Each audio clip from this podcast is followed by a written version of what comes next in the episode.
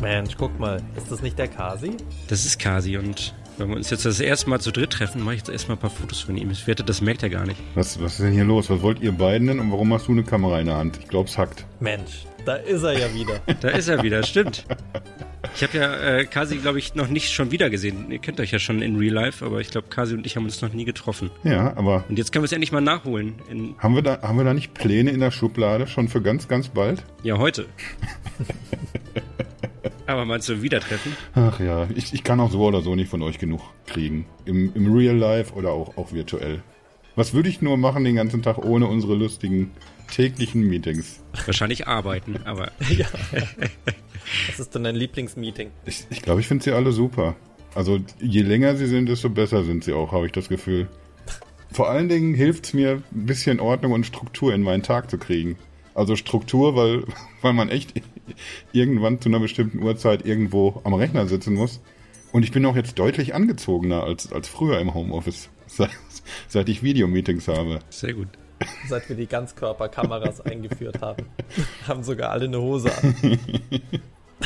Äh, wie ist das denn hier jetzt? Kann ich jetzt einfach hier auf Firmenkosten einen Kaffee bestellen oder? Ja, das ist eine gute Frage. Normalerweise drücke ich mich so lange herum, bis Fabi irgendwann sagt, Stimmt. Ich, ich übernehme dann mal heute die Rechnung. Oder ich schleiche mich einfach weg und gehe zum Klo und dann hat er schon bezahlt, wenn ich wiederkomme. Aber jetzt stehe ich natürlich hier mit euch. Lustigen Vögeln. Ja, dann gibst du halt aus, habe ich gehört. Komm, Sehr schön. Dann nehme ich gerne einen äh, ja, Kaffee Crema, würde ich sagen. das, das finde ich Ähm. zwar eine Unverschämtheit, aber ich, ich denke schon, Fabi ist nicht da, kann sich nicht wehren. Der ist in seinem, ich glaube, hochverdienten Urlaub immer noch. Ja, aber der Tisch ist auf seinen Namen reserviert. Ich, ich wollte gerade sagen, die, die Rechnung, die drücken wir ihm einfach trotzdem aufs Auge. Urlaub hin oder her. Dann steige ich vielleicht aber mit einem Bierchen ein, habe ich das Gefühl. Macht mich ein bisschen nervös, dass er sich einen Kaffee bestellt, aber ich kann hier nicht auf alles Rücksicht nehmen. Ich trinke ja nur Kaffee. Ich trinke Wasser und Kaffee. Mehr, mehr trinke ich nicht. Echt? Deshalb ist es schon in Ordnung. Mann, Mann, Mann. Aber viel entscheidender ist doch, was essen wir denn? Du bist doch jede Woche hier. Was kannst du denn empfehlen? Ich gucke ja mittlerweile gar nicht mehr rein in die Karte. Ich bin aber auch nicht so, so sattelfest. Mal so, mal so. Also am Anfang habe ich, glaube ich, sehr viel Salami-Pizzen gegessen, aber ich, ich kam mir dann selbst langweilig vor. Und manchmal dachte ich mir dann, jetzt schlägst du mal über die Stränge. Und jetzt heute mal vier Käsepizza. So. Also mache ich, glaube ich, heute. Ja. Klingt gut. Nichts ist besser als sehr viel Käse, habe ich das Gefühl. Warum eine normale Pizza mit Käse, wenn man auch richtig viel Käse drauf haben kann? Deshalb bist du auch so ein Fan dieses Podcasts. Sehr viel Käse und wenig Substanz. Nein, Quatsch. Ich, ich mache ja nur Witze. Vielleicht soll es einfach Casa Käse. Ich mache ja nur Witze, weil mein eigener Ja, Podcast. super. Stimmt, Casa Käse. Das ist schon wieder hier. Lustiger Comedy-Podcast auf, auf meine Kosten. So, so habe ich mir das nicht vorgestellt. Sehr gut. Nächstes Mal werde ich, glaube ich, Camilla fragen oder Johanna, ob die einspringen wollen, wenn Fabi nicht da ist. Habe ich mir schön hier ein Eigentor erlaubt, habe ich das Gefühl. Casa Käse. Aber apropos auf, auf deine Kosten, ähm, wenn wir jetzt schon Essen bestellen auf deinen Namen, dann hätte ich gerne einmal Focaccia, dazu noch die Pizza Salami, die äh, Spaghetti Olio e, Aglio e Olio, glaube ich, heißt es.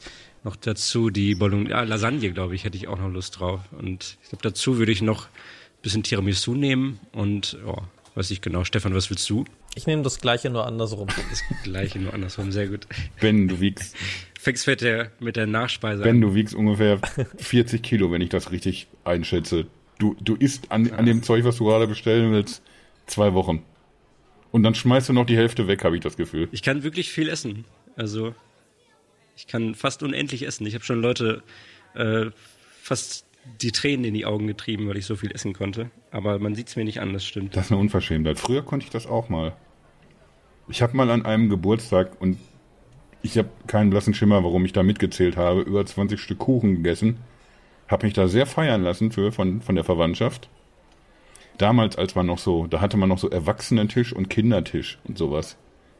Es gibt diverse Fotos von dieser Veranstaltung und alle gucken immer so total freundlich so in die Kamera rein und begeistert und alles und und ein Idiot ist nur am Fressen die ganze Zeit. Ich gucke nie einmal in so ein Bild. Ich habe immer nur die Gabel im Maul. Ja, und irgendwann kippte das dann so ein bisschen. Da war dann zwar nicht Schluss mit viel Essen, aber, aber Schluss mit viel Essen und dabei dünn sein war auf einmal vorbei. Wo du jetzt schon davon sprichst, mache ich noch ein paar Fotos von dir, damit wir das auch protokollieren können. So, soll, soll ich vielleicht nochmal aufstehen, um mich auch zu drehen oder sowas? Ja, dreh dich mal, genau. Yes, die Posen. Ich, die Posen ich bin ja so ein, so ein Typ für sowas. Aber das Problem ist jetzt, wenn, wenn du mich da knippst, dann, dann sehe ich ja aus, wie ich aussehe. Achso, ich dachte, du weißt nicht, was da bei den Fotos passiert. Nö, das, das, ist, das ist mir wiederum egal. Wo ich schon auf Fotos von mir gestoßen bin, mein lieber Span. Das gehört aber hier nicht, nicht rein, habe ich das Gefühl. Äh, nee, ist nur, wenn, wenn ich. Diese Person nicht mehr in die Bar lassen. Ja, genau. Hä, Wie, wieso Oh, das bin ja wieso ich. hänge ich denn hier am, am Aldi am Eingang? Wir müssen leider draußen bleiben. nee, aber wenn ich mich selber fotografiere, dann, dann habe ich da noch so die Macht drüber. Dann, dann, dann kann man schon mal das eine oder andere Kinn noch mal entfernen. Oder ekelhafte Pickel. Alles zack verschwunden. Dann habe ich eine Inzwischen passiert das doch eh alles automatisch, oder? ja, teilweise ja. Also teilweise passieren solche Sachen automatisch, teilweise muss ich aber doch nacharbeiten. Ein bisschen. Da, da ist einfach zu viel im Argen. Ich habe ich hab eine Nase. Weichzeichner drauf. Ihr, ihr seht ja selbst. Ich bin halb Mensch, halb Nase. Und da, da muss man dann auch schon mal ein bisschen, ein bisschen kaschieren. Und ich bin einfach nicht gut in mich so richtig in Pose werfen. Also muss man dann hinterher sich das Foto nehmen, wenn es fertig ist und, und dann noch irgendwie korri- korrigieren. Ein bisschen sägen, sag ich mal. Aber nach wem korrigierst du das denn? Nach welchen? Ist das so dein, das, was du denkst, gut ankommt? Weil es gibt bestimmt auch Menschen, die sagen, Kasi ist für mich der hübscheste Mann, äh, den ich je gesehen habe. Und wenn du dann dein Foto veränderst, dann sagen diejenigen ja, Ja, was das, ist denn da passiert? Das, das ist auch so, glaube ich. Aber ich, ich mache das extra, damit ich nicht immer die ganzen Postfächer bei Instagram rappelvoll habe mit, mit Mädchen, die mir unanständige Sachen schicken. Um das zu korrigieren, mache ich diese wundervolle, riesengroße Nase kleiner. Und das Schönheitsideal ist, glaube ich, äh, Asiaten, die wie Europäer aussehen wollen. Da bin ich stets gut mitgefahren. Nee, aber mal ohne Kack. Wir, wir machen jetzt hier natürlich eine, eine, eine ganz erbärmliche Show, um ins Thema irgendwie überzuleiten. In Wirklichkeit habe ich mir hier zwei Vögel ins Haus geholt, die, die sich deutlich besser mit Fotografie äh, auskennen als ich. Ich bin tatsächlich so ein dies- dieser ganz billige Filtertyp bei, bei Instagram. Ich mache da einfach zwei, gerne auch mal fünf Filter drüber und dann sieht man, alles klar, das ist nicht mehr ganz jetzt echt, wie, wie er sonst aussieht. Aber, aber dann bin ich glücklicher damit und dann habe ich nach zwei Minuten ein schönes Ergebnis mir zurecht gebastelt. Ihr seid ja so ein bisschen in irgendwie in Sachen Fotografie anders unterwegs. Ihr habt nicht nur viel mehr Ahnung, ihr habt auch ein ganz anderes Equipment zur Hand und legt auch, glaube ich, viel mehr Wert auf, auf das, was man irgendwie mit, mit einem Foto anstellen kann. Ich habe mich neulich mit, mit Stefan schon so ein bisschen unterhalten und das würde ich nämlich ganz gerne aufgreifen, das Thema. Wir haben uns gefragt, äh, wann ist ein Foto eigentlich überhaupt noch ein Foto? Und damit äh, meine ich, wenn, wenn wir das bearbeiten oder wenn schon automatisch ein Algorithmus eingreift und, und Dinge korrigiert, ist das dann noch wirklich unser Bild? Sind wir noch stolz auf das, was wir da geknipst haben? Oder ist das einfach jetzt ein, ja, irgendein Kunstprodukt, was aber irgendwie nicht mehr tatsächlich was mit einem Foto zu tun hat? Ja, Das ist eine sehr gute Frage, weil Fotografie natürlich auch ähm, Kunst ja ist. Also es geht ja nicht, es ist ja kein Scan, der ein möglichst genaues Bild der Realität geben soll, sondern es gibt ja auch Fotografen, die dadurch berühmt geworden sind, indem sie Fotos extra stilisiert haben oder eine Art von Filter äh, auch draufgelegt haben. Ich meine, der Begriff Filter, den gibt es ja nicht erst seit Instagram, sondern auch ähm, einfach nur technische Filter auf Kameras oder irgendwelche anderen Filter, mit denen man auch Analogfotos damals einen anderen Look geben konnte. Deshalb ähm, können wir vielleicht erstmal damit anfangen, äh, was wir überhaupt erwarten, wenn wir ein Foto machen. Ob wir ein Kunstwerk schaffen wollen oder ob wir eine Erinnerung festhalten sollen. Ich weiß nicht, Stefan, du bist ja als äh, Head of Foto bei uns eher darauf bedacht, dass die Handys auch so aussehen, wie sie aussehen. Und wenn ich mal mit einer Idee komme, pack mal bitte das Xperia One in Space Odyssey 2001 äh, von Stanley Kubrick, dann ist das immer, oh, es entspricht nicht ganz unserem Stil. Ähm, naja, ich glaube, um die Fotos bei uns kümmert sich ja mehr und mehr der Ezekiel, aber trotzdem ist halt die, die Frage immer, was ist denn, wenn ich jetzt ein Foto mache, was kommt denn tatsächlich noch aus der Realität und was kommt denn von irgendwo anders? Also wenn ich jetzt sage, na gut, ein Foto mit einem Filter, da ist der Himmel halt vielleicht ein bisschen blauer oder ist das Bild in schwarz-weiß. Das ist ja immer noch ein Abbild von dem, was da gerade passiert ist. Aber wenn jetzt zum Beispiel, äh, gab es neulich bei den Kollegen von äh, Computerbase, die hatten mal einen, einen Telezoom-Vergleich gemacht mit äh, Huawei-Smartphones, ich glaube, es war das P40 Pro Plus gegen das Galaxy S20 Ultra damals, wenn ich mich nicht täusche. Und da hatte eine Statue, die sie mit dem Teleobjektiv fotografiert haben, bei dem Huawei-Foto einen Bart eingezeichnet, obwohl da gar keiner ist. Und der auch in dieser Textur-Detailgenauigkeit gar nicht bei dieser Statue hätte sein können, weil das waren halt einfach wahnsinnig filigrane Haare an einer Bronzestatue dran. Und das ist halt natürlich totaler Quatsch. Und mir hat auch mal jemand von äh, einem Smartphone-Hersteller ein Paper geschickt und da waren auch genau solche Sachen drin beschrieben. Wie kann ich denn eine mangelhafte Realität verbessern, indem ich zum Beispiel einen Bildbereich auswähle, beispielsweise da fliegt jetzt ein Vogel direkt vor der Kamera vorbei ähm, bei einem Landschaftsfoto und ich will den Vogel weghaben und dann wird dieser Vogel ersetzt durch Material, was diese Kamera im Internet, also was ein Algorithmus dann im Internet findet, wo Leute genau dieses Foto an genau dieser Stelle aus genau diesem Bildwinkel schon mal gemacht haben. Oder zum Beispiel, ich mache ein Selfie von mir vor dem Eiffelturm bei schummrigem Licht und mein Handy weiß, wie ich aussehe, erkennt, ach, das ist ja der Stefan auf dem Bild und nimmt irgendwelche Tageslichtfotos von mir her und bastelt damit meine Gesichtszüge so ein bisschen nach und verbessert die und optimiert meine Augenfarbe, dass es nicht mehr irgendwie aus roten und grünen und blauen Rauschpixeln besteht, sondern dass man tatsächlich sieht, was ich für eine Augenfarbe habe. Das ist halt die Frage, was ist denn, also wie weit will man da gehen? Will man hinterher ein Foto haben, was so ungefähr die die, die, die Umrisse noch hat von dem, was da eigentlich vor der Kamera passiert ist, aber es dann vollgemalt mit irgendwelchen zusammengeräuberten Texturen. Oder will man halt ein Bild haben, was die Realität irgendwie abbildet, inklusive der Lichtstimmung, wie sie war, auch wenn es da halt einfach stockduster war. Oder wenn da halt ein Vogel durchs Bild gegangen ist oder halt irgendein Tourist durchs Bild gelaufen ist. Grundsätzlich finde ich ja, dass, dass Vögel erstmal so, ein, so eine Landschaftsaufnahme immer erstmal aufwerten wenn man so ein, so ein Canyon fotografiert, super. Und dann fliegt so ein Adler, komm, das ist ein Traum. Niemand wird, eher umgekehrt, ich glaube, ich würde eher einen Adler reinmontieren wollen, wenn da keiner ist.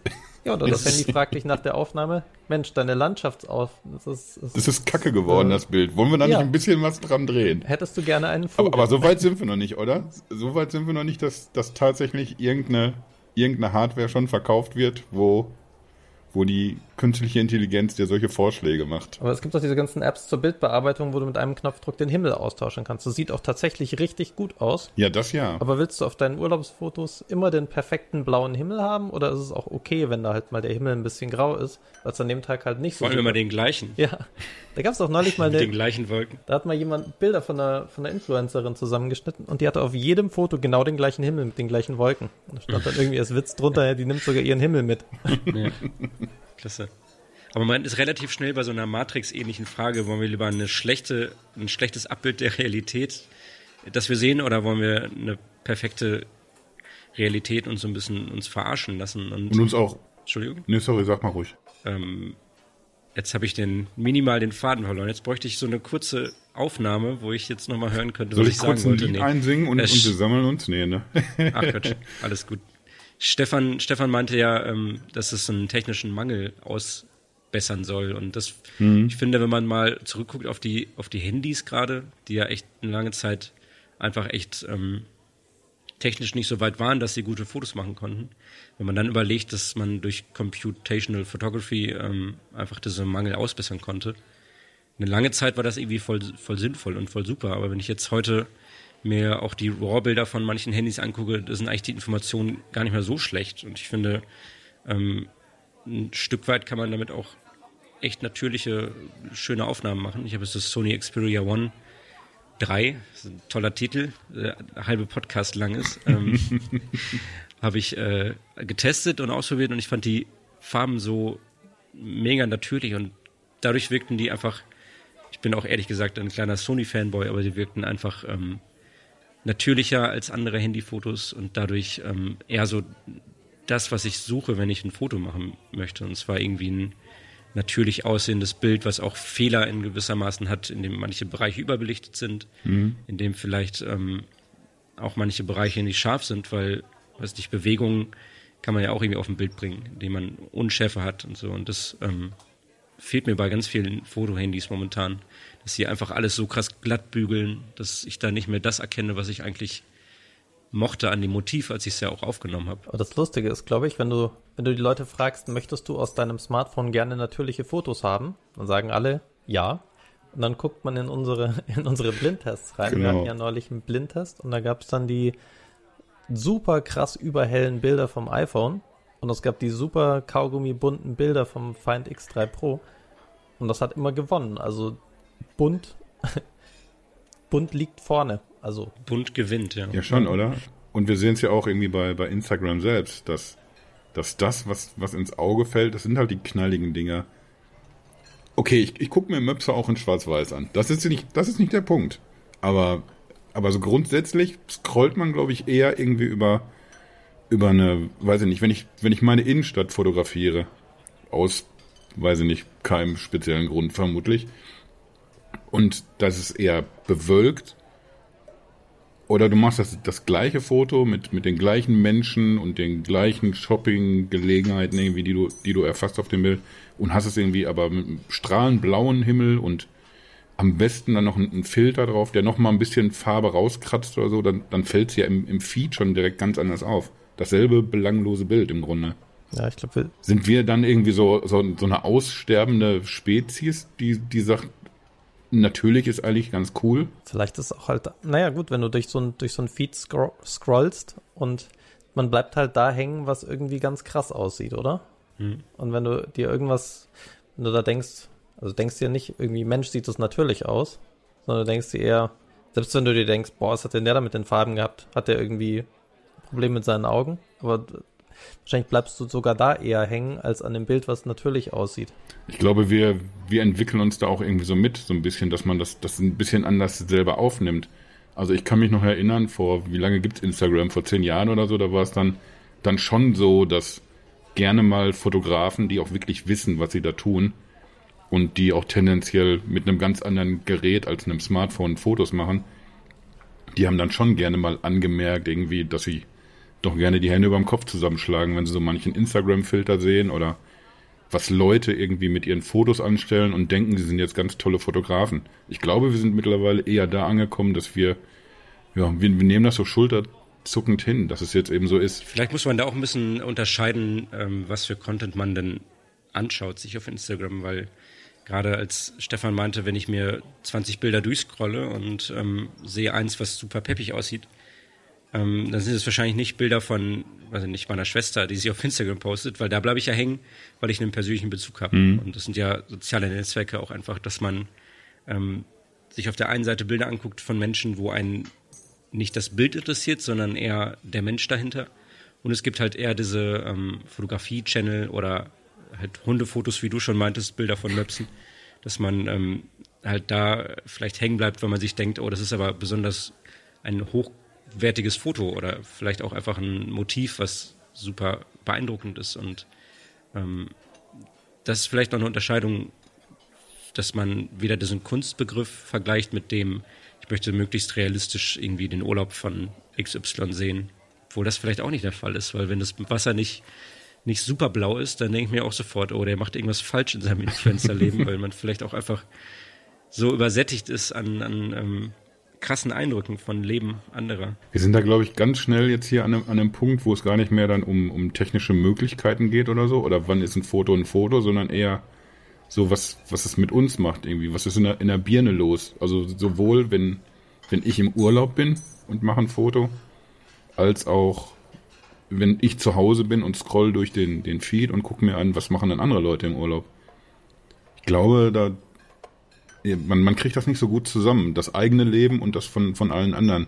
Mhm. Ich denke, ich habe so dieses normale Durchschnittsleben mit Arbeiten, tendenziell mehr als Urlaub machen und tendenziell mehr zu Hause rumsitzen und normale Dinge tun und sehr wenig, weiß ich nicht, Konzerte, Partys, tolle Trips oder irgendwie sowas.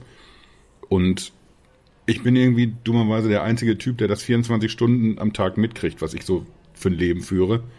Und von allen anderen kriege ich so fünf Minuten Ausschnitte vielleicht mit, indem ich mir über den Tag verteilt Fotos angucke.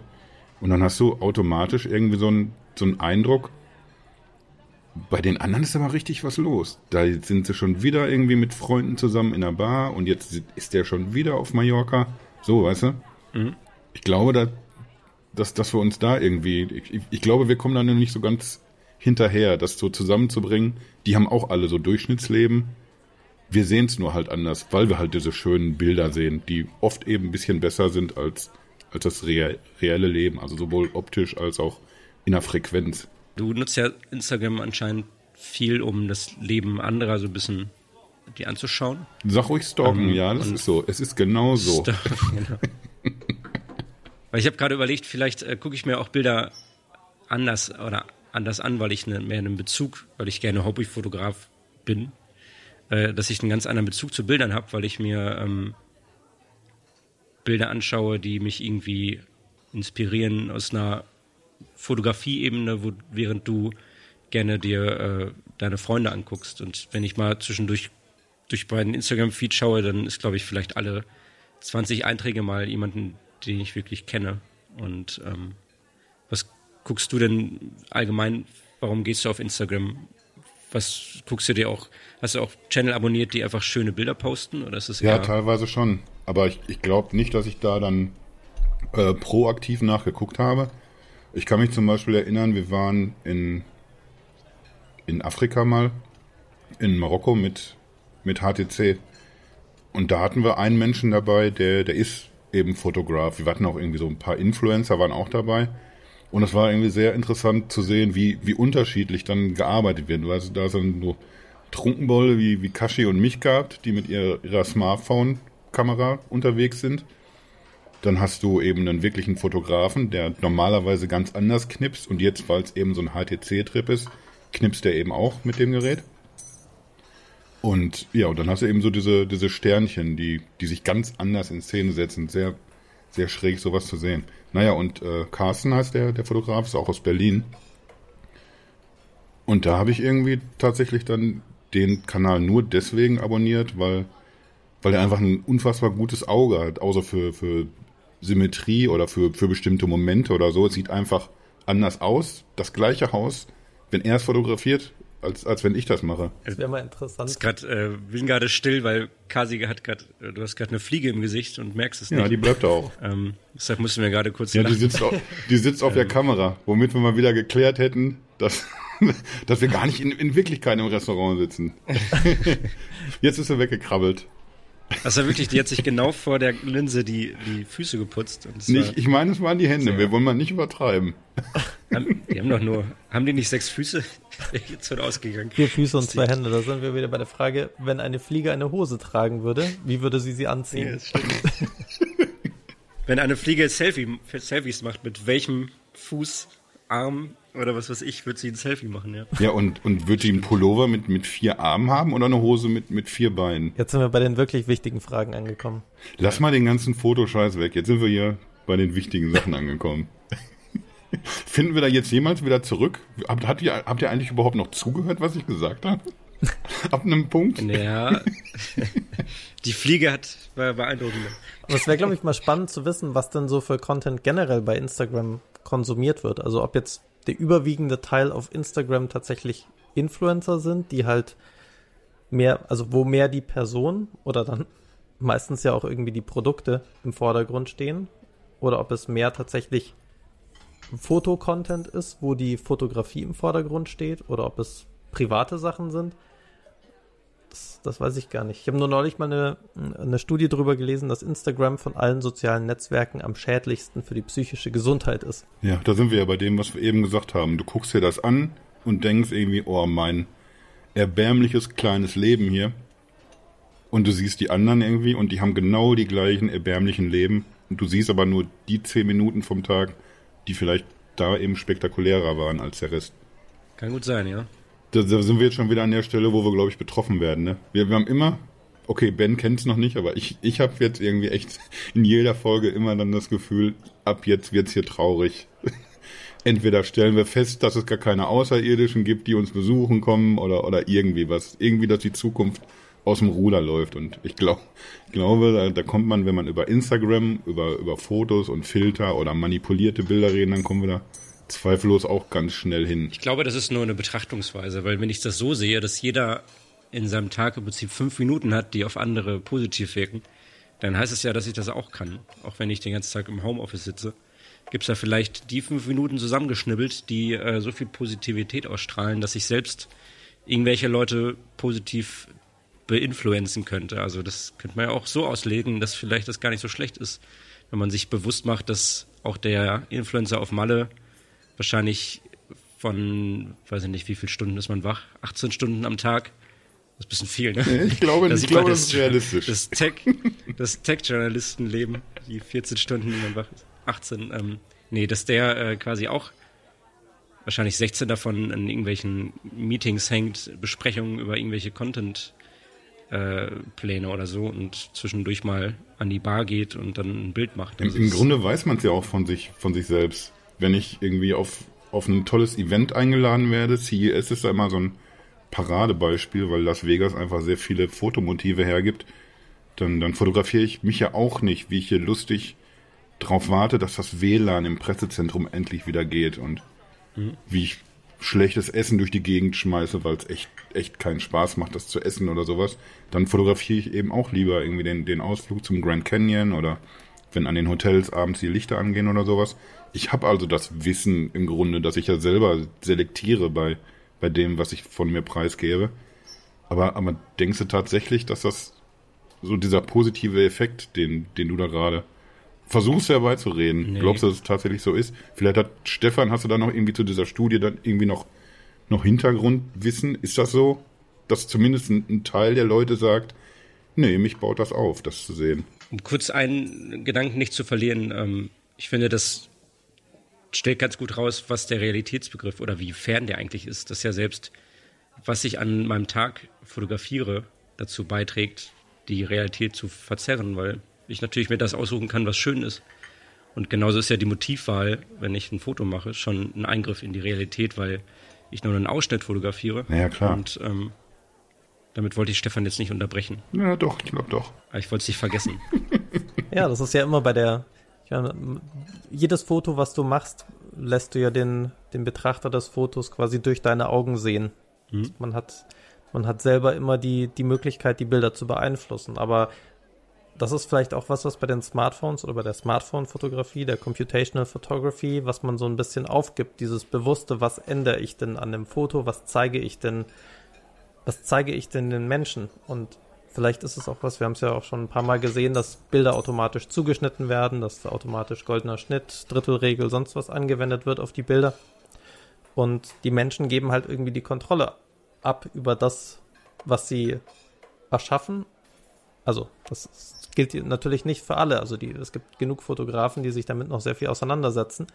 Aber ganz viele, die halt einfach so drauf losknipsen, die knipsen halt vielleicht irgendwas, freuen sich hinterher, dass sie so ein tolles Foto gemacht haben, aber dabei war gar nicht mehr so viel, so viel Eigenleistung dabei. Aber damit geht halt auch Individualität verloren. Wenn alle Fotos hinterher gleich aussehen, wenn der Himmel auf allen Fotos blau ist, wenn auf allen Fotos der goldene Schnitt oder die Drittelregel eingehalten wird, dann geht vielleicht auch ganz viel verloren. Ich habe keinen Schimmer, ehrlich gesagt. Äh, manchmal verändern sich ja auch irgendwie. Manchmal gibt es irgendwelche merkwürdigen Trends. Früher hat sich, glaube ich, auch niemand vorgestellt, dass man vor einem Badezimmerspiegel steht, sich von schräg oben knipst oder was, was ich nie begreifen werde, diese, diese Selfies vor Spiegeln, wo du dann eben natürlich das, das Smartphone in der Hand des, des Fotografen oder meistens der Fotografin siehst und die guckt dann aber in das, in das Handy rein, statt in den Spiegel. Man hätte die Möglichkeit, ins Motiv zu gucken, aber die gucken lieber immer ins Smartphone. Ich habe das Gefühl, manchmal verändern sich solche Dinge einfach. Das ist für uns jetzt ein ganz normales Bild heutzutage. Vor ein paar Jahren hätte man sich darüber gewundert, warum ist sie so behämmert und veröffentlicht das. Also vielleicht ändert sich das auch, wie man, wie man drauf blickt, dass, dass irgendwie goldener Schnitt vielleicht einfach in zehn Jahren gar nicht mehr spannend ist. weil, weil sich was ganz Merkwürdiges Neues durchgesetzt hat. Ich glaube aber, der goldene Schnitt ist irgendwie so eine urmenschliche äh, Eigenschaft oder das ist ja irgendwie viel damit, was unser Ästhetikbewusstsein oder so ist, dass wir ähm, quasi bestimmte Formen und Anordnungen einfach als Mensch durch unsere vielleicht auch biologische Konstitution attraktiv oder angenehm finden. Und ähm, ich glaube, das wird sich nicht ändern. Ich glaube, es gibt schon Prinzipien, die uns gerade auch bei Bildern immer auf irgendwie in das Bild saugen, wenn es bestimmt, bestimmte ähm, ja, Mechanismen trifft. Oder ein schräger Horizont ist zum Beispiel was, was irgendwie jeder unangenehm findet. Und teilweise, wenn jemand mal ein Bild zeigt, und sagt mal hier, es sieht irgendwie komisch aus. Und dann rückt es nur kurz gerade. Mhm. Dann ist es immer so, ach Gott sei Dank, das, der Knoten hat sich gelöst. Ja, das stimmt. Da, da hast du recht. Aber so grundsätzlich, wir haben ja auch irgendwie bei unserem Verständnis von Ästhetik, da hat ja auch irgendwie hunderte Jahre niemand gedacht, wäre das jetzt super, wenn ich eine Schweinenase hätte oder Hasenohren, die lustig hinter mir wackeln oder auf meinem Schädel. Und ja, ich, ich glaube, der Trend ist wieder vorbei, der Hasenohren-Trend. Aber, aber Dinge verändern sich dann. Also so, sowas wie ein, wie ein gerader Horizont oder so, klar, das wird bleiben. Aber, aber ich glaube, so, so generell haben wir da irgendwie andauernd immer wieder neue Spielregeln. Ja, aber ich finde das ganz spannend, was du gesagt hast, Ben, ähm, dass, dass es halt bestimmte Dinge gibt, die Menschen einfach ansprechen, ins Bild reinsaugen und hm. wenn Computer da drin oder Algorithmen darin wahnsinnig gut werden, und das irgendwann besser machen als Menschen, ob es jetzt darum geht, äh, Bilder zu machen, Fotos zu bearbeiten oder äh, irgendwie Musik zu machen oder andere Kunst zu machen. Mhm. Das ist, ist eine spannende Frage. Wo geht es dann hin? Was ist dann, was sind die nächsten Schritte? Und ich meine, es gibt, gibt halt bestimmte Dinge, man sieht das ja zum Beispiel bei, bei Apps oder irgendwelche, bei Apps zum Beispiel, die werden auch nach ganz bestimmten Richtlinien gebaut, dass sie halt möglichst süchtig machen. Und da sind die Algorithmen einfach wahnsinnig, oder auch die, die, die Macher und die die Algorithmen machen, sind halt wahnsinnig gut darin, dass die Apps hinterher total süchtig machen. Das ist ja auch bei Instagram, ja, scroll noch ein bisschen weiter, irgendwann siehst du noch das und das coolste Bild oder äh, keine Ahnung, bei LinkedIn. Allein der Feed, der einfach nicht aufhört. Was für eine Sensationsidee ist denn das eigentlich? Egal, ob Facebook oder sonst wo es geht unten einfach immer noch weiter und man hat immer das Gefühl, man hat noch was zu erledigen da, weil, weil es kommt ja noch was. Gibt es ein ganz interessantes Buch von ähm, Nir Eyal heißt der, äh, Hooked, wie, wie Produkte gebaut werden, die süchtig machen. Da kommt dann alles irgendwie drauf zurück, dass Paarhufer nicht hecheln können, während sie rennen. Also die können nicht gleichzeitig tief Luft holen und sich und, und quasi sich erholen, während sie laufen. Also sind keine Marathonläufer, sondern die können nur sprinten und dann müssen sie ruhen und dann sprinten und ruhen. Und die Menschen haben halt äh, tausende von Jahren lang diese Paarhufer gejagt und haben die totgehetzt und sind denen halt einfach hinterhergelaufen mit langsamem, gemächlichem Tempo. Paarhufer immer uh, erschreckt, kurz gerannt und dann gehechelt. Kurz gerannt, gehechelt, bis sie irgendwann tot umgefallen sind. Und das ist halt im Menschen ganz tief drin, dieses, hey, guck mal, da hinten ist was, da könnte noch was, was Cooleres, was Besseres sein, da kommt die Belohnung. Du musst nur noch ein bisschen weiterlaufen. Und diese ständige Karotte vor der Nase, das ist halt was, was in ganz, ganz vielen Apps einfach fest verankert ist, wie auch ja in einem unendlichen Feed. Ich habe letztes Jahr mit einer Digital Detox Expertin gesprochen, äh, Daniela Otto hieß sie, sogar für einen Nextpit-Artikel und ähm, die hat, das fand ich sehr clever, äh, wenn du einen Instagram-Feed aktualisierst, ist es ja so nach unten ziehen, es scheint so ein sich drehendes Rad und dann poppt was auf. Und sie meinte, das ist genau das gleiche, genau der gleiche Mechanismus wie bei so einem einarmigen Banditen. Du ziehst was runter, es dreht sich was und dann hast du entweder Glück und siehst irgendwie ein Foto, was dich glücklich macht, aber in ganz vielen Fällen eben eben nicht. Und das sind so vielleicht auch ähm, Mechanismen, die einfach süchtig machen, ja. Aber jetzt sind wir schon wieder krass abgedriftet von. Ähm, jetzt sind wir schon wieder so in dieser Psycho-Ecke, ne? Mehr. Ja, weil ich hatte gerade noch eine Idee, weil Stefan hat ja diese, das ist ja auch eine super oft beantwortete oder diskutierte Frage in Filmen. Ähm, kann ein Computer ein, äh, eine Arie schreiben, so wie, weiß ich nicht, Mozart oder ich weiß gar nicht, ob Mozart Arien geschrieben hat, aber ähm, das ist halt die, die Frage, ob man merkt, dass ein Mensch dahinter ist. Und ich finde, das merkt man ganz viel auch an Fehlern, dass Menschen nicht immer perfekt sind. Und ein Computer kann dir, wenn du möchtest, ähm, ein Metronom machen, was bis irgendwann der ganze Strom auf der Welt vorbei ist und wir alle gestorben sind, dann ist das Letzte, was man hört, das Ticken dieses Metronomes, weil der einfach perfekt immer im Takt bleiben kann. Aber Während man so den letzten Atemhauch aushaucht, ja. denkt man noch, mein lieber Schwan, immer noch im Takt. Aber ich glaube, das ist so, dass das irgendwie, aber das mittlerweile auch schon mit berücksichtigt wird. Ich glaube tendenziell noch nicht so von der Software oder von künstlicher Intelligenz, aber durchaus von, von denen, die dafür zuständig sind, dass diese verbessert wird. Also ein Musikprogramm, was zum Beispiel ganz bewusst irgendwie eine, eine Hyatt einfach einen, einen Bruchteil einer Sekunde vorziehen kann oder irgendwie solche Geschichten, die dann einfach unregelmäßig eingestreut werden, um es lebendiger klingen zu lassen. Sowas gibt's ja irgendwie alles schon. Ja. Mhm. Und ich glaube, da kannst du auch bei Bildern irgendwie genauso hinkommen, dass irgendwie solche Fehler ganz bewusst dann irgendwie so einge... Ja, nimm jetzt mal so ein, so ein Lensflare oder so, ist ja im Grunde auch schon sowas, wo du einfach irgendwie auch einen Effekt drauflegen kannst, der so aussieht, als, als wäre das Bild in dem Moment gar nicht perfekt. Da gab's letztes Jahr... Nee, das ist schon länger her. Die Zeit vergeht. Aber da gab's mal... Ähm hat irgendjemand eine, ich glaube, das war diese, na, wie heißt die von Google, diese Text Zusammenschnippel AI, GPT irgendwas. Und damit hat jemand ähm, ein Skript für einen Science-Fiction-Film schreiben lassen. Mhm. Und die haben dann aus diesem Skript mit echten Schauspielern einen Film gemacht. Das ist, also es ist ein Kurzfilm geworden, in ein paar Minuten. Sunspring hieß das. Lass mich raten, der ist richtig kacke. Das ist völlig bizarr, aber also die Dialoge sind halt, die haben sich echt Mühe gegeben. aber es, also es ist halt total absurd, aber es ist richtig, richtig lustig, kann ich euch nur empfehlen. Netflix hat auch ein, ein Comedy-Special von einer AI schreiben lassen. Das ist so ein YouTube-Video. Und das ist auch genauso absurd, was halt eine AI denkt, wie Humor funktioniert. Und äh, also nicht, ich weiß nicht, ich glaube, das findet man einfach unter dem Schlagwort ähm, Net äh, Comedy Special Bot oder sowas, Netflix. Und ähm, wir haben es neulich mit Freunden zusammengeguckt und es ist wirklich mega lustig, weil es einfach nur komplett random und absurd ist. Aber ähm, jetzt auch spontan Bock, mir das anzugucken, tatsächlich. Ja.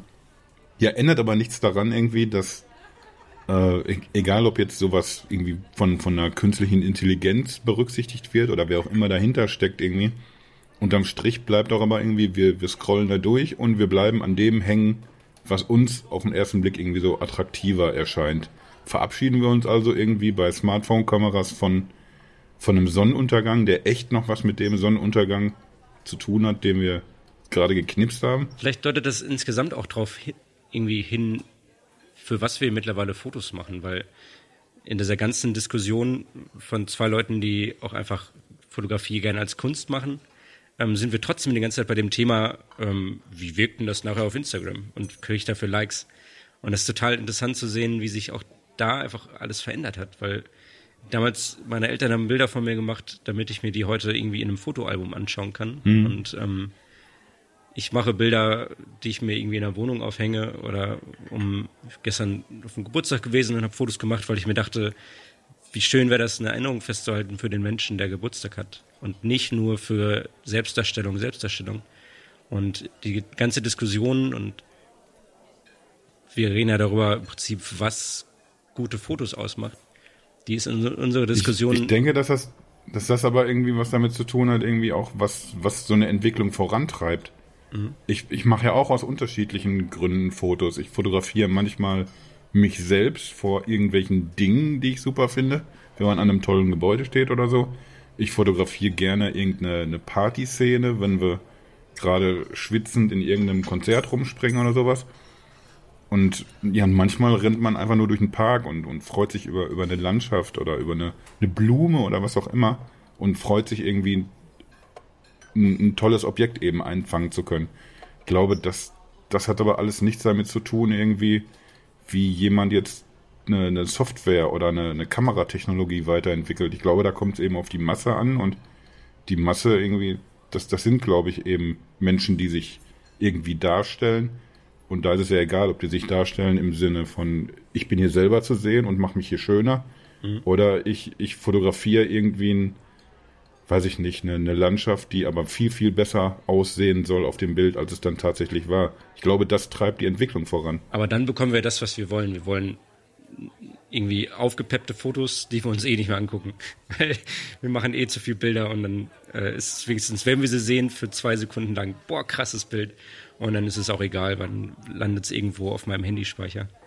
Vielleicht ist auch der Umgang, vielleicht müssen wir einfach wieder lernen, ähm, so ein bisschen mehr, weiß ich nicht, uns an den Momenten entlang zu hangeln, die wir protokollieren wollen und nicht ähm, was das bedeutet, ich weiß nicht. Hoffentlich klicken jetzt viele, ja. ja. Andererseits, ich meine, es sind ja immer, es sind ja immer so Trends, die, die kommen und die dann wieder ins Gegenteil umschlagen. Es gab irgendwie die, ich weiß nicht, die, das Zeitalter von Plastik und dann kommt hinterher wieder das, das Zeitalter, dieses DIY-Zeitalter. Und da gab es auch diese, na, wie heißt es, so eine Zeitschrift, die auf einmal aus dem völligen Nichts total erfolgreich war, wie, wie man alles selber baut und jetzt das Landhaus die, die große Mode und vorher war halt alles irgendwie aus Plastik und davor war halt irgendwas anderes und jetzt sind wir wieder in so einem digitalen, in einem digitalen Plastikzeitalter und danach kommt dann wieder was, was irgendwie möglichst roh aussieht. Wenn ich durch Berlin laufe, sehe ich den Trend schon, weil jeder Zweite mit einer Analogkamera rumläuft und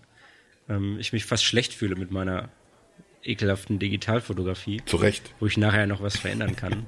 und ja, es Trend und Gegentrend ist natürlich auch immer, immer irgendwie da. Und vielleicht ist es auch der, der Wunsch auf so eine Rückbesinnung, was natürlich auch gerade generationstechnisch, also mein, so die mit bis Ende 20er, die kennen Analogfotografie aus der Kindheit und jetzt merken sie so langsam, oh, ich bin ja doch nicht ewig 20 und, und freuen sich darüber, mal wieder was aus der Kindheit zu sehen. In vielen Fällen 90er Revival, alle tragen wieder irgendwelche Schlaghosen oder so und ähm, gleichzeitig hat man dann die Analogfotos, weil ähm, das einen auch ein bisschen an die Kindheit erinnert. Aber das ändert ja alles nichts daran, dass sich Technologie, dass, dass sich die weiterentwickeln und ich glaube, wenn, wenn wir es wieder jetzt irgendwie mehr so auf, auf Smartphone-Kameras eingrenzen, äh, ich, ich glaube, es gibt kaum was irgendwie, mit dem uns Hersteller so gerne beeindrucken wollen, wie mit den neuen Infos zur sensationellen Kamera, die sie verbaut haben. Oder zu der neuen sensationellen Kamerasoftware, die mit am Start ist. Also wird man gar nicht umhin kommen, als weiter zu entwickeln und genau da punkten zu wollen. Haben wir dann eventuell Hoffnung, dass, dass das irgendwie vielleicht irgendwie der Gegentrend sein könnte, dass die einfach sehr viel natürlicher werden in Zukunft? Dass, dass wie du jetzt irgendwie, du hast jetzt irgendwie die, äh, das, das Sony-Smartphone getestet und da sieht man es ja schon irgendwie, die probieren es, aber das ist ja eine komplette Nischenveranstaltung, ohne jetzt Sony zu nahe treten zu wollen. Mhm. Aber ich glaube, das Publikum ist gerade einfach nicht da. Aber vielleicht kriegt man uns ja sanft irgendwie dahin geschubst, dass wir, dass wir das wieder mehr wollen. Vielleicht sind wir irgendwann satt von, ja, im wahrsten Sinne des Wortes, über, übersättigten Bildern, die einfach zustrahlen und zu knallig sind. Ich finde aber iPhones machen auch recht natürliche Fotos. Äh, Stefan hat ja neulich den Artikel über den IPPPPPPPT oder wie hieß er? Der iPhone Foto. Das war jetzt kein Hänger. Ich glaube, die Veranstaltung hieß wirklich so. Der iPhone Photography äh, Panorama Picture Photo Award oder so. Ähm, ja, ja. Nein, Stefan weiß es, glaube ich, wirklich. Wie hieß er noch? Es waren viele Ps. I, ganz viele P, T. iPhone Photography ich krieg's auch nicht mehr zusammen. Äh, für die Zuhörer google ich das einmal ganz kurz, ähm, während ich rede. Ich staune, dass du ähm, immer solche Sachen gleichzeitig machen kannst. Ja, es funktioniert ja fantastisch. Wie, wie zum Beispiel auch im Meeting tatsächlich mit uns reden und uns Dinge erklären und, und einen Zauberwürfel lösen. Das fasziniert mich, aber es schockiert mich auch auf eine Art, weil ich es eben nicht kann. IPP Awards sind das. Das sind jetzt weniger also. Ps, als ich erhofft hatte. Mhm. Das stimmt schon. Ich glaube, das, ich glaube, das, was das Ganze so lang wirken lässt, ist, dass die die IPP Awards in ein Wort schreiben. Mhm. Ipawarts. Naja, was ich eigentlich sagen wollte, ist, dass ich da Bilder gesehen habe, wo ich mir, wo ich dachte, wow, die sehen auch echt krass natürlich aus. Und ähm, vielleicht ist Apple da noch ein bisschen mehr darauf bedacht als andere Hersteller. Ich weiß nicht. Vielleicht auch einfach eine Typsache. Vielleicht ist es eine Frage des Publikums auch. Mhm. Das ist China und Korea gegen den Rest der Welt. Ja, vielleicht sind es auch kulturelle Unterschiede, obwohl ich immer gerne über mein lieblingsästhetisches Konzept, äh, den, das Wabi-Sabi spreche, das eigentlich aus dem asiatischen Raum kommt, wo Fehler und der Zerfall und die Zeit auch Teil eines, der, der Schönheit eines Gegenstands ist, wenn man zum Beispiel einen moosbewachsenen Stein sieht. Sind das diese Vasen, wo man irgendwie eine zerhämmerte Vase, die man dann wieder kittet und dann, Genau. statt es irgendwie möglichst unsichtbar aussehen zu lassen, macht man dann irgendwie so, verkleidet das mit, mit Gold, diese Risse oder so. Ja, Ah. genau. Das ist im Prinzip das, dass man ähm, ja das auch irgendwie als Teil des Objektes sieht. Und wenn man dann überlegt, dass es ein Kulturraum ist, wo Fehler oder Unschönheiten irgendwie dem eine eigene Ästhetik zugeschrieben wird und dann sieht man solche Bilder, wo alles ausgebügelt wird, ähm, ist es schon irgendwie interessant, ob es vielleicht so der westliche Einfluss ist und auch der, das Streben zum Westen, wo ja irgendwie alles eher Marmor für die Ewigkeit rechte Winkel ist. Ähm, vielleicht sind wir auch am Ende schuld, dass wir jetzt die schlechten Fotos haben, weil wir alles rechteckig bauen. Ich weiß es nicht. Vielleicht sind aber auch die Asiaten schuld, die einfach unbedingt riesengroße Augen haben wollen auf Fotos. Wie ist denn das? Haben die Handys in Asien andere Filter vorinstalliert als bei uns? Also teilweise ja. Ich habe einmal, da war ich noch bei, bei Mobile Geeks. Wollen wir das rausschneiden, dass ich Mobile Geeks gesagt habe? Nö. Äh, da hat mir Nicole Scott mal ein, ein Smartphone mitgebracht. Das hatte erstmal so eine sehr ungewöhnliche Form. Das lief irgendwie oben und unten spitz zu in der Mitte. Ganz, ganz komisch sah das aus. Also quasi äh, sechseckig. Und ich überlege gerade, ob das Mai 2 war. Bin jetzt nicht mehr sicher, was das für ein Modell war. Und da war irgendwie sehr viel auch an so Fotoquatsch vorinstalliert. Habe ich nichts von verstanden, weil natürlich alles in Schriftzeichen war, mit denen ich nichts anfangen kann. Ich weiß auf jeden Fall, dass ich, ohne dass ich was Besonderes machen musste, war ich sehr geschminkt auf meinem Foto. Vielleicht hast du das Sechseck-Handy auch falsch rumgehalten und dachte, was sind das für Schriftzeichen? Ich würde es mir zutrauen tatsächlich. Warum gehen denn eigentlich immer so Gags auf meine Kosten? Ich verstehe das manchmal nicht. Naja, jedenfalls, was ich sagen wollte, du hast da äh, so verschiedene Auswahlmöglichkeiten gehabt und, und alles war einfach unfassbar bunt und verspielt. Sehr viel Pastelltöne waren dabei. Du hast auf keinem Foto auch nur ein bisschen so ausgesehen wie du selbst.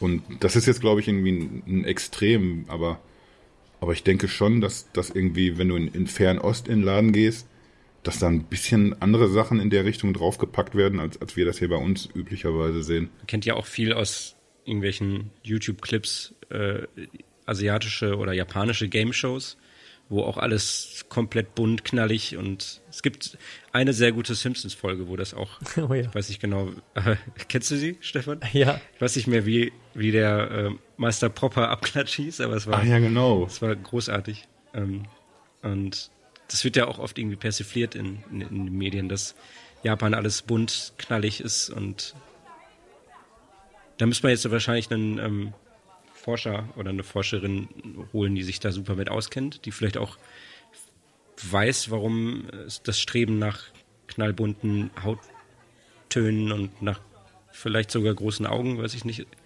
gibt. Das ist vielleicht auch einfach ein kultureller Unterschied. Und ja, noch einen Einfluss, den wir sehen, wenn ähm, ja, wir halt chinesische Marken nutzen, dass vielleicht auch die eingebauten Filter unser Ästhetikkonzept und unser Selbstbild beeinflussen. Ja, aber wer, wer ist denn dann jetzt schuld tatsächlich? Wir, weil wir die großen Augen haben, die die gerne hätten auf, auf Fotos? Weil das ist nun mal irgendwie ein Trend, den du, du siehst es ja sogar bei Schönheits-OPs, dass sich sehr junge Menschen in, in China irgendwie dementsprechend operieren lassen, dass sie aussehen wie eine, so, so eine Anime-Version von, von sich selbst. Also sind, sind wir schuld, weil wir so aussehen, wie, wie wir aussehen und die dahin streben? Oder sind die schuld, weil, weil die das so machen? Wir, wir haben eben haben wir gesagt irgendwie, dass, dass man irgendwie so, so dieses Nicht-Perfekte, dass, dass das irgendwie ganz anders angenommen wird in, in Fernost, als das bei uns der Fall ist. Aber gleichzeitig irgendwie ist das auch diese, diese lustige, fancy, shiny Fotoabteilung, die so viel knalliger sind als wir. Ich verstehe nicht, wo, es da aus, dem- aus dem Ruder läuft. Und, und ich, ich würde einfach gerne den, den schwarzen Peter irgendwem zuschieben wollen. Als studierter Soziologe sage ich, das ist Gesellschaft. und ermahne dich für den schwarzen Peter, aber das glaube ich, politisch sehr inkorrekt. Darf man das nicht mehr sagen? Ich glaube nicht mehr. Ich, ich habe das neulich äh, Fabi schon mal in einem Ich Text. bin tatsächlich jetzt ein bisschen unsicher irgendwie, weil wir, wir hatten ja heute erst auch wieder in den Kommentaren hatten wir so eine lustige Gender-Debatte. Also wenn, wenn dann jemand anfängt irgendwie mit äh, die Sonne, warum heißt das nicht der Sonne? Da brauchst du natürlich nicht, nicht weiter diskutieren. Aber ich, ich bin selbst zwischendurch immer an einem Punkt, wo ich auch nicht weiß, was ist denn jetzt hier noch okay und was nicht. Zum Beispiel aktuell wird diese Schwarzfahrer-Debatte geführt mhm. und erste Verkehrsverbände fangen an, irgendwie das nicht mehr als, als Vokabel zu verwenden. Wo ich denke, irgendwie, da ist der Bezug aber irgendwie nicht gegeben. Was ist denn mit ins, ins Schwarze treffen? Was positiv konnotiert ist. Mann, wie konnten wir denn da jetzt ja, wieder so abdriften? An, kommt drauf an, was man abschießt. ähm, Aber ich kann jetzt zum Beispiel ja. sagen, warum es im Deutschen die Sonne und nicht der Sonne heißt. Am Spanischen ist es nämlich mhm. andersrum, da ist es der Sonne, weil die Sonne im, ähm, im, im Mittelmeerklima was Unerbittliches und Hartes ist. Und bei uns ist es eher was Weiches und Lebensspendendes. Und der Mond ist bei uns die kalte, grausame Nacht. Und im Spanischen ist der Mond zum Beispiel weiblich. Also ist genau andersrum als bei uns. Jetzt überlege ich gerade, ob das aber dann auch nicht schon sexistisch ist, wenn, wenn ich als, als die männliche Form, ich, ich bin der schlechte Mond quasi und die, die Frau ist die tolle Sonne. Ist das so? Ist das ja auch der Tod, die Liebe. Da werde ich mir auf jeden Fall nach, nach dieser Folge noch ein paar Gedanken zu machen. Das, das bringt mich jetzt schon wieder komplett außer Bahn, sowas. ja, aber, aber wie. Was wie du eigentlich, eigentlich gefragt hattest, war, äh, wo ist der Schuldige in dieser ganzen Entwicklung, die wir alle nicht mögen? Mhm. Und ähm, ich glaube, dass es wirklich ja, einfach Prozesse sind, die, die passieren und dass ähm, sich, wie gesagt, durch die Globalisierung auch einfach Kulturen vermischen und ähm, sich gegenseitig beeinflussen, was ja was total Schönes ist, dass wir ähm, hier die Möglichkeit haben, ähm, so viel dazu zu lernen und unser Leben zu bereichern. Und ähm, anscheinend gibt es ja irgendwie den Drang danach, ähm, sich so viel im Internet darzustellen und dass es negative Einflüsse hat. Ähm, das weiß, glaube ich, jeder und dass man da auch mit Bewusstsein vorgehen muss und dass man vielleicht Kinder auch dementsprechend entziehen muss, ähm, dass sie wissen, wie man damit umgeht. Aber ähm, im Endeffekt ja, sind es halt Mittel, die uns menschlich auch näher zusammenbringen. Wenn ich manchmal Kontakt halten kann zu irgendwelchen Schulfreunden und Schulfreundinnen, die ähm, ich ewig nicht gesehen habe. Und durch Instagram sehe ich mal zwischendurch, dass sie existieren. Meinetwegen auch ein Spiegel-Selfie posten, aber ich sehe sie trotzdem und freue mich vielleicht. Und ähm, yeah. das ist ja vielleicht was Schönes. Das glaube ich irgendwie auch so ein, so ein Thema, da, da lande ich ja, wenn ich mit Fabi rede, auch immer wieder mal. Also erstmal stellen wir fest, wir können nicht über über Technologie reden, ohne dass wir auch gleichzeitig über, über Gesellschaft reden müssen. Mhm. Und, und wie wir davon auch überfordert sind. Und dass man irgendwie, das ist dann irgendwie so diese andere Erkenntnis irgendwie, dass, dass niemals diese Technologie der Schuldige ist. Spotify ist nicht schuld, dass Musiker weniger Geld verdienen. Kein Kamerahersteller der Welt ist schuld daran, dass wir dämliche Selfies von uns machen. Es ist immer so, wie man so eine Technologie auch einsetzt. Und ich glaube, wenn, wenn du das gerade so sagst, irgendwie, wir müssen dann irgendwie vielleicht unsere Kinder dementsprechend entziehen, da sind wir dann wieder bei so einem Thema wie, wie Medienkompetenz, wie gehen wir damit um? Und da habe ich irgendwie mit, mit Stefan neulich auch schon mal drüber gesprochen. Wir sind, glaube ich, einfach, wir haben das noch nicht so richtig gerafft hier, das, das ganze Game hier mit dem Internet. Das, das erschlägt uns so schnell. Wir brauchen auf einmal irgendwie ganz andere Dinge, um, um klarzukommen. Wir werden mit, mit so viel Informationen zugeschissen und ich glaube, das hat ganz viel damit zu tun, dass wir manchmal einfach von Technologie überfordert sind. Wer sich die Mühe gibt, sich, sich egal wo einzuarbeiten, egal ob es um Fotos geht oder, oder in Musik oder sonst was, ich glaube, der, der kann auch immer aus Technologie was ziehen, ohne dass er so total gefangen ist darin. Aber ich glaube, da sind wir nicht. Stefan hat, glaube ich, sehr viele Zitate gerade aus Hooked nochmal im Kopf, äh, wo die Mündigkeit so ein bisschen abgesprochen wird. Wahrscheinlich, dass wir die Einflüsse irgendwelcher großen Unternehmen gar nicht so wirklich verarbeiten und äh, irgendwie gegensteuern können als Individuum. Ich weiß nicht, ähm, du hast gerade so ein bisschen zur Seite geguckt, als Kasi meinte, ja, wir können da eh alle nichts dran ändern. Oder es geht eher um den Umgang damit. Aber Oder was Kopfschütteln? Ich habe nicht aufgepasst. Wenn ich mich so in, in Rage rede, dann, dann, dann sehe ich euch einfach nicht mehr. Dann sehe ich nur noch diese Fliege, die hier von meinem Notebook lang fliegt. Der sitzt doch direkt vor dir. Das ist doch. Äh, ich mach nochmal ein Gruppenfoto hm. von euch. Ich, ich kann auch was ausziehen, wenn du möchtest. Ich, ich bin hier Stammgast, ich kann mir das hier erlauben. Uiuiui. Nee, ich glaub, Nicht vor Mitternacht. jetzt wünsche ich mir die Algorithmen, die Schönheitsalgorithmen doch zurück.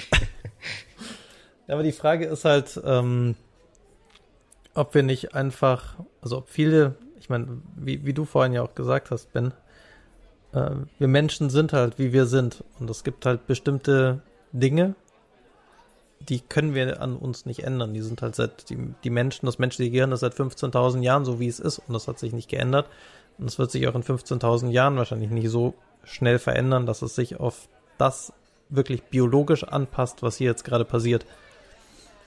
Und wenn wir mit äh, der Technologie immer besser werden, das auszunutzen, wie wir biologisch gemacht sind, worauf wir konditioniert sind, evolutionär, und diese, diese Belohnungsschleifen, die wir haben, ähm, auszunutzen, dann geht das, glaube ich, schon. Also weiß ich nicht, ob, ob das halt ein Trend ist, den man noch umkehren kann.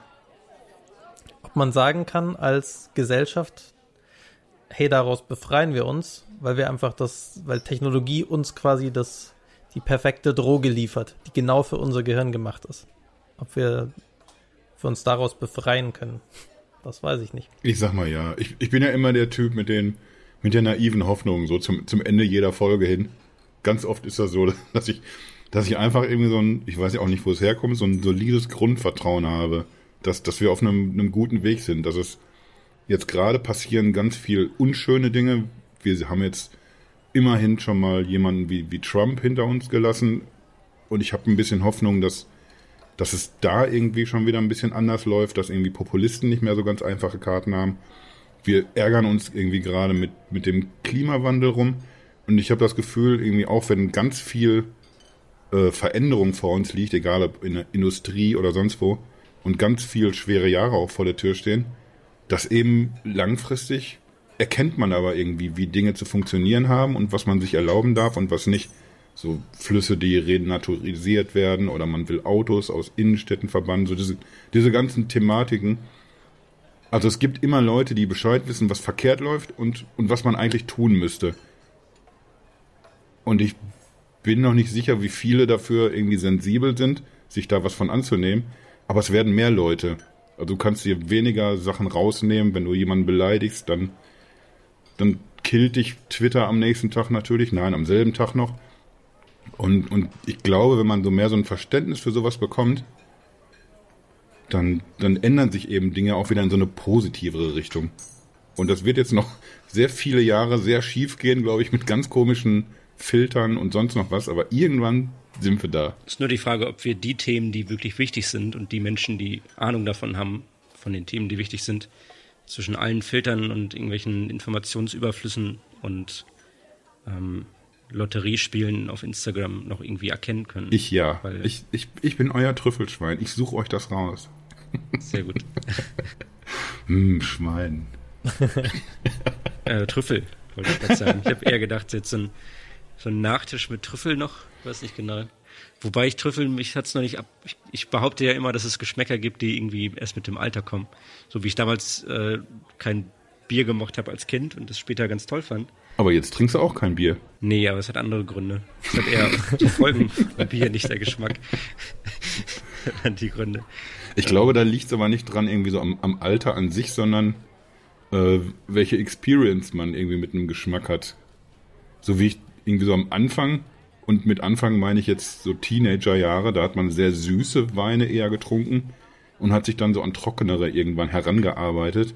Oder bei Whisky, dass man, dass man erst vielleicht die Whisky-Sorten getrunken hat, mit, de, mit denen der Gaumen auch erstmal klarkommt und, und wo du nicht innerlich verbrennst. Und dann so später, wenn man so ein bisschen mehr im Thema ist, trinkt man vielleicht eher so, so torfigere Geschmäcker. Das schmeckt am Anfang nach, nach Aschenbecher, aber wenn man sich so rangetastet hat, ich, ich glaube, das hat irgendwie mit Geschmack was zu tun, dass man einfach irgendwie, man gewöhnt sich an irgendwas oder man erkennt bestimmte Dinge erst mit, mit den Jahren. Das ist ganz gefährliches Halbwissen, weil ich das vor langer, langer Zeit mal gelesen habe, aber da ging es um, um den Geschmack von Wein. Und ähm, das war irgendwie ein Rant darauf, dass alle Weine heutzutage gleich schmecken oder sehr, sehr ähnlich schmecken, weil es ein paar wenige Weinkritiker gibt, die unglaublich einflussreich sind und der Wein wird einfach nach deren Geschmack gemacht, weil es so wichtig ist, dass der Wein denen gefällt und wenn er ihnen nicht gefällt, dann ist er unten durch. Und dadurch geht halt ganz viel Vielfalt im Weingeschäft oder in der Weinlandschaft verloren. Das passt vielleicht auch wieder zu dem, was wir vorhin Total, gesagt haben. das zu passt Fotos. sehr gut. Total, ne? Es gibt ein paar, paar Menschen, die entscheiden, wie andere auszusehen haben und die machen Filter. Und dann schmecken alle Weine gleich. Dann ist es jetzt mit meiner kurzen, naiven Hoffnungsphase auch schon wieder vorbei. Ich bin jetzt, jetzt bin ich wieder deprimiert direkt. Auch, aber auch ein bisschen durstig, muss ich ganz ehrlich sagen. Kann sich die Depression dann einfach mit dem Wein wegtrinken. genau. Ach, so ein, so ein Weinchen? Nach dem fünften Glas schmecken eh alle gleich. Ich bin ja sowieso, aber ich, ich glaube, das habe ich mit, mit Fabi auch schon mal hier an, an, an Ort und Stelle besprochen. Das ist Kaffee, zum Beispiel Wein, das, sind alles so Geschichten. Da, da kenne ich nur so zwei Geschmacksrichtungen, so lecker und nicht so lecker. Also ich kann die unterscheiden nach schmeckt mir und schmeckt mir nicht.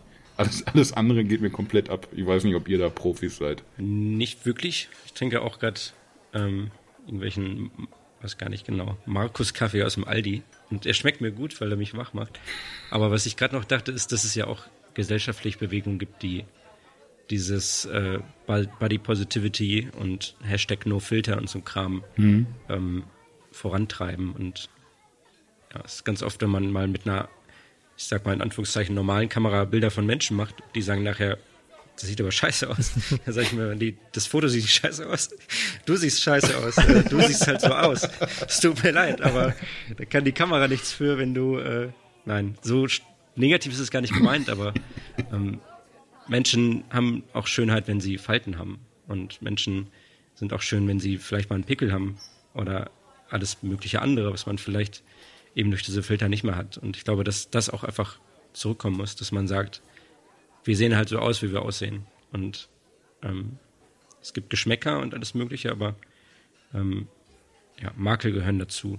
Und ähm, wie ich schon von zu Anfang meinte, es gibt bestimmt auch ganz viele Menschen, die sagen, Kasi ist der hübscheste Mann der Welt, weil sie eben Kasi toll finden. Das ist doch auch was, was total positiv ist und was ähm, ja, wir einfach uns manchmal häufiger ins Gedächtnis rufen müssen, dass ähm, Menschen unterschiedlich sind und sonst wäre es auch langweilig, wenn alle gleich aussehen. Das ist Ich finde, das ist ein Das ist jetzt so der perfekte Podcast-Absprungmoment. Wenn ich meine ich gerade Podcast-Erfahrung, sagen. echt, ne? Ich habe ja Perfekter ich wette, wenn man das eine Träne im Knopfloch. wenn man das kommentiert, dann geht es schon voll flöten. Also entschuldigt, liebe Zuhörer und Zuhörerinnen. Ähm, Woll- Wollen wir einfach nix jetzt mehr sagen? Wollen wir das einfach jetzt so stehen lassen und dann, dann gehen wir ganz leise raus und schluffen davon? wir könnten, ohne zu zahlen. Ja, genau. ohne zu zahlen. Die Rechnung kriegst dann du, lieber Fabi. Lass einfach Fabis Visitenkarte auf den Ich Tisch liegen. Fabis Namen mit Tomatensauce in die Tischdecke geschrieben. Sehr gut. Ja, komm, dann lass uns das auch so stehen. Ich, ich bin sowieso sicher, wenn wir das, Ah, mein Kaffee ist jetzt auch da. Ich merke gerade. wenn wir das das nächste Mal reden Vielen über Dank. egal welches Thema, dann, dann bin ich sicher, wir werden den Ball sowieso wieder irgendwie aufnehmen. Jetzt, wo, wo Fabi draußen ist aus der Nummer. Machen wir uns nichts vor. Fabi brauchen wir hier nicht mehr. Das ist jetzt hier, das ist hier unser Ding, wir drei. Jetzt habe ich aber doch, dadurch, dass ich wieder geredet habe, doch wieder ein bisschen deinen Moment kaputt gemacht. Hast du noch mal irgendwie ein Abschlussstatement, irgendwie einfach sowas, irgendwas Rührseliges? Noch ein Zitat für die Ewigkeit. Ja. Wer eins hat, hat auch noch eins. Komm. Naja. Wir, wir wollen, Mit großen Megapixeln kommt viel Verantwortung. Ich weiß nicht. Alles klar. Blödes Filmzitat umeinander. liebe, liebe Smartphone-Hersteller, lasst uns unsere Makel. Genau. Ja, genau. Sorgt einfach dafür, dass, dass, dass wir sie realistischer darstellen können. Dass, und dass, dass wir irgendwie noch eine faire Chance haben zu entscheiden, was, was man im, im Netz von uns zu sehen bekommt und was nicht. Und wir müssen uns alle an die eigene Nase packen und das vielleicht auch selber dann mal berücksichtigen. Einfach mal nicht noch einen Filter mehr drüber legen und vielleicht auch einfach mal den grauen Himmel grauen Himmel sein lassen.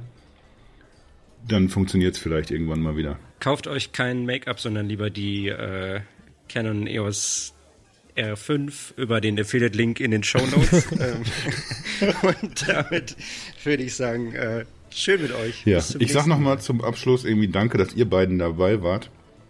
Äh, wenn ich über das Thema Foto rede, dann, dann ist das immer eben fiel schon der, der Begriff gefährliches Halbwissen. Das ist echt noch gestrunzt, wenn, wenn ich drüber rede, weil, weil ich bin halt einfach dieser Instagram-Party-Foto-Knipser.